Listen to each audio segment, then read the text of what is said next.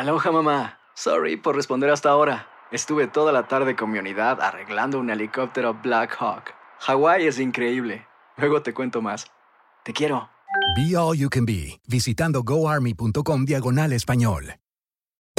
Hacer tequila, Don Julio, es como escribir una carta de amor a México. Beber tequila, Don Julio, es como declarar ese amor al mundo entero. Julio es el tequila de lujo original, hecho con la misma pasión que recorre las raíces de nuestro país. Porque si no es por amor, ¿para qué? Consume responsablemente. Don Julio Tequila, 40% alcohol por volumen, 2020. Importado por Diageo Americas, New York, New York.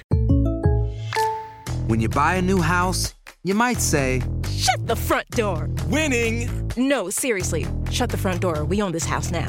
but you actually need to say, Like a good neighbor, State Farm is there.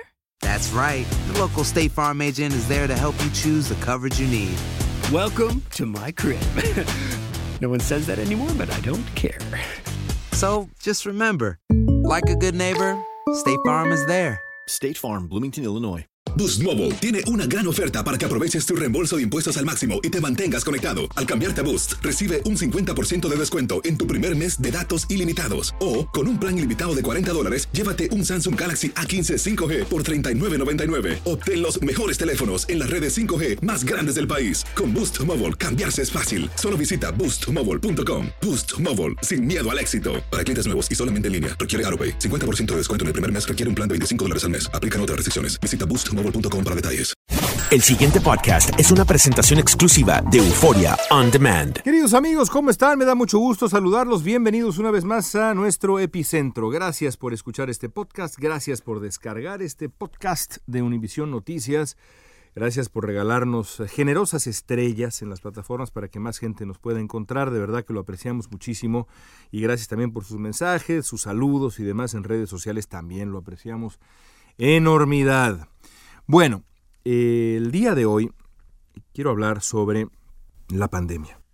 México ha ya alcanzado el tercer sitio, el podio de la infamia, tres países con un mayor número de muertos. Lo encabeza, por supuesto, Estados Unidos, que se convirtió ya desde hace un buen tiempo en el epicentro de la, de la pandemia, esta pandemia que primero hundió en la alarma a China, luego a Italia y luego poco a poco a Estados Unidos. Y Estados Unidos, pues desde hace ya varios meses tiene ese doloroso primer lugar en el número de contagios y de muertes también. Después está Brasil, país en el que la gestión de la pandemia ha sido absolutamente desastrosa porque hay un hombre, el presidente Bolsonaro, que combina la ignorancia con la mendacidad y es eh, de verdad lamentable lo que ha pasado en, Brasil. Y después México. Así como hay esos tres países y los tres presidentes de estos países se parecen en muchas cosas, así como hay estos países, hay otros países que han hecho bien las cosas. Y hay muchos factores que podríamos eh, abordar para tratar de explicar qué se ha hecho bien específicamente en esos países en donde la pandemia se ha logrado controlar, se ha logrado manejar, por supuesto, sin que eso implique que no haya vidas eh, humanas que se hayan extinguido, por supuesto que sí, estamos en medio de una pandemia, pero hay maneras y maneras de manejar la crisis. Creo que uno de los factores más interesantes y reveladores es que la pandemia ha enfrentado dos esferas mayormente incompatibles, la esfera de la política y la esfera de la ciencia. Creo que aquí ya dijimos alguna vez una frase que se me ha quedado grabada de un periodista estadounidense que decía, política más ciencia igual a política. Esa es la realidad. Pero no siempre ocurre así. Hay veces en donde política más ciencia puede ser, digamos, el resultado puede ser una mezcla curiosa en donde la ciencia logra imponer ciertas cosas, pero para eso se necesita que los científicos permanezcan siendo científicos y no cedan al canto de las sirenas de la política. Porque a partir de esa confrontación entre política y ciencia ha crecido la figura de los epidemiólogos encargados de guiar a la clase política en el manejo de una crisis sin precedentes en al menos un siglo en el mundo. De la conducta de estos llamados zares del coronavirus ha dependido, pues sí, el éxito o el fracaso de los distintos países en el combate a la enfermedad. Además de, de, líderes dispuestos a creer en la ciencia antes que tomar decisiones por consideraciones políticas o electorales, los países exitosos tienen algo más en común. Los epidemiólogos que gestionan la respuesta a la pandemia no tienen otro interés más que atender la crisis. No tienen ni tiempo, ni ganas, ni entusiasmo de pensar, por ejemplo, en aprovechar la coyuntura buscando una carrera política que habría sido impensable antes de la visibilidad que les ha dado a estos médicos, a estos uh, gestores, a estos uh, funcionarios del sector salud, el virus. En Corea del Sur, vamos a recorrer algunos ejemplos. En Corea del Sur, el liderazgo de epidemiólogos como el doctor Kim Woo-ju ayudó a construir un exitoso programa de detección, aislamiento y rastreo de contagios. Ahora, ni Kim ni ninguno de los otros médicos expertos que lo rodean tiene mayor visibilidad mediática o aspiraciones políticas. Se dedican a la ciencia y ya está.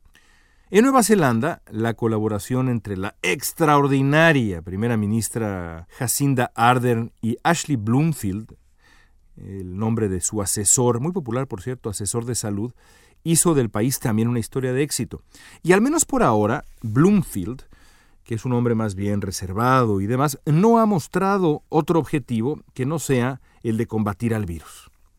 Lo suyo es la salud de la población neozelandesa y nada más. Si alguna vez piensa en el futuro buscar algún cargo de elección popular, y no sabemos si así sea, no, no hay nada que señale hacia allá, no hay ninguna evidencia que señale que el señor Bloomfield ya está pensando en un cargo de elección popular, pero si lo piensa alguna vez, bueno, será desde su prestigio tras haber logrado contener el riesgo de contagio para los neozelandeses y su valentía para informar correctamente las decisiones de su jefa, de la primera ministra de Nueva Zelanda, la señora Ardern, que han estado siempre apegadas a la ciencia, no solamente las recomendaciones, sino las decisiones de, de Jacinda Ardern.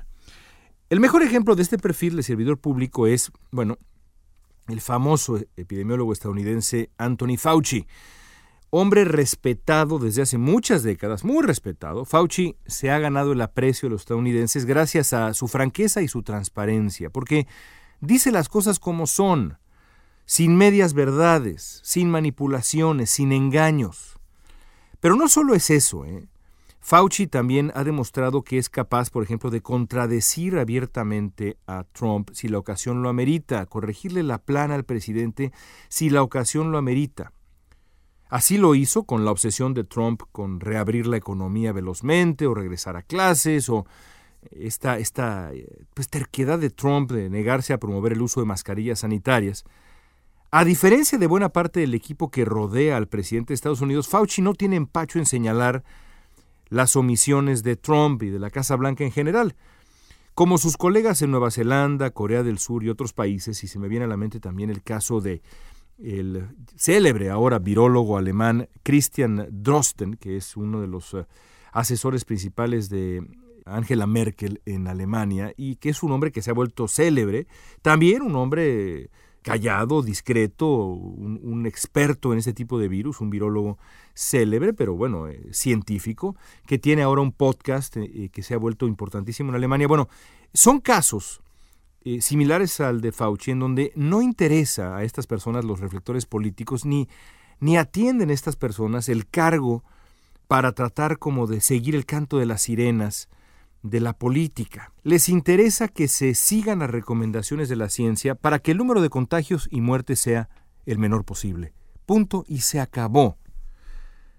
Fauci, por ejemplo, podrá usar su notable visibilidad pública, pero solo para comportarse como lo que es, es decir, la gran autoridad epidemiológica en un país que está en severa crisis. México no tiene esa suerte. Porque el trabajo de Hugo López Gatel como administrador de la respuesta gubernamental al coronavirus ha sido, por decirlo menos, contraproducente. Y para algunos ha sido catastrófico. ¿Qué explica esto? No es falta de capacidad, hay que decirlo con toda claridad. ¿eh? Gatel, como se le conoce, no es una eminencia mundial, pero es un epidemiólogo reconocido. Reconocido, no es una eminencia, pero es un epidemiólogo reconocido mundialmente. Es, me queda clarísimo, un hombre culto, un hombre informado, un hombre educado, un hombre elocuente. ¿Qué le ocurre entonces? Lo que sucede, a mi juicio, es que a diferencia de la gran mayoría de los expertos que se han ganado prestigio en los tiempos de la pandemia en todo el mundo, da la impresión de que Hugo López Gatel tiene ambiciones políticas. Quizá por la fama súbita o por vanidad elemental, pero parece convencido de que tiene futuro en la política. Ya se vio, como decimos en México, ya me vi, ya se vio López Gatel y desde esa ilusión narcisista es que hay que juzgar sus decisiones. López Gatel no se atreve a contradecir a López Obrador, como Fauci hace con Trump, porque López Gatel sabe que sin la bendición del presidente de México, no va a tener el futuro que anhela. Y al presidente de México no le gusta que lo contradigan. Eso lo sabemos. Y en eso también se parece a otros presidentes de perfil similar, como Trump, como Bolsonaro y demás. La realidad es que López Gatel no contradice a López Obrador porque nadie contradice a su mecenas político. Eso, por supuesto, también explica, por ejemplo, su insufrible salamería con López Obrador o su extraña mímesis con la retórica de conspiración de López Obrador. Los científicos en otras partes del mundo, en suma, son científicos. Nuestro científico en México se ha vuelto político. Y eso es una desgracia. Hugo López Gatel tiene, por supuesto, todo el derecho a soñar con un futuro en el poder. Todo. Pero haría bien en reflexionar sobre el camino a esa cima que busca. Porque no es lo mismo la fama que el prestigio, no lo es. ¿eh? La primera olvida a sus protagonistas, es efímera. ¡Pap! Como llega, se va. El segundo, el prestigio, los encumbra. Anthony Fauci puede confiar en el juicio generoso de la historia. ¿Cómo juzgará el paso del tiempo a Hugo López Gatel? Yo creo que si no deja su ambición personal y se concentra en la ciencia, el juicio va a ser muy, pero muy severo. Por el bien de México, esperemos que entre en razón. Amigos, gracias por seguir nuestro epicentro. Nos escuchamos de nuevo la próxima semana. Gracias también por escribirnos allá en redes sociales. Repito, arroba León Krause, K-R-A-U-Z-E. Estamos a sus órdenes en Facebook, estamos a sus órdenes en Twitter, mucho en Twitter. La verdad soy más tuitero que facebookero. También en Instagram estamos por allá. Así que por favor escríbanos con recomendaciones, quejas, sugerencias, cualquier cosa, siempre a la orden. Desde Los Ángeles, California, en los estudios de Univisión. Les agradezco. El pasado podcast fue una presentación exclusiva de Euphoria On Demand. Para escuchar otros episodios de este y otros podcasts, visítanos en euphoriaondemand.com. Aloha mamá, ¿dónde andas? Seguro de compras. Tengo mucho que contarte. Hawái es increíble. He estado de un lado a otro con mi unidad. Todos son súper talentosos. Ya reparamos otro helicóptero Blackhawk y oficialmente formamos nuestro equipo de fútbol. Para la próxima te cuento cómo voy con el surf y me cuentas qué te pareció el podcast que te compartí, ¿ok? Te quiero mucho. Be All You Can Be, visitando goarmy.com diagonal español. Boost Mobile tiene una gran oferta para que aproveches tu reembolso de impuestos al máximo y te mantengas conectado. Al cambiarte a Boost, recibe un 50% de descuento en tu primer mes de datos ilimitados. O, con un plan ilimitado de 40 dólares, llévate un Samsung Galaxy A15 5G por $39.99. Obtén los mejores teléfonos en las redes 5G más grandes del país. Con Boost Mobile, cambiarse es fácil. Solo visita boostmobile.com. Boost Mobile, sin miedo al éxito. Para clientes nuevos y solamente en línea, requiere AroPay. 50% de descuento en el primer mes requiere un plan de 25 dólares al mes. Aplican otras restricciones. Visita boostmobile.com para detalles. Si no sabes que el Spicy McCrispy tiene Spicy Pepper Sauce en el pan de arriba y en el pan de abajo, ¿qué sabes tú de la vida? Para, pa, pa, pa. ¿Quieres regalar más que flores este Día de las Madres? The Home Depot te da una idea. Pasa más tiempo con mamá plantando flores coloridas, con macetas y tierra de primera calidad para realzar su jardín. Así sentirá que es su día todos los días. Llévate tierra para macetas Bigoro por solo $8.97 y crece plantas fuertes y saludables dentro y fuera de casa. Recoge en tienda y sigue cultivando más momentos con mamá en The Home Depot. Haces más, logras más. Más detalles en homedepot.com diagonal delivery.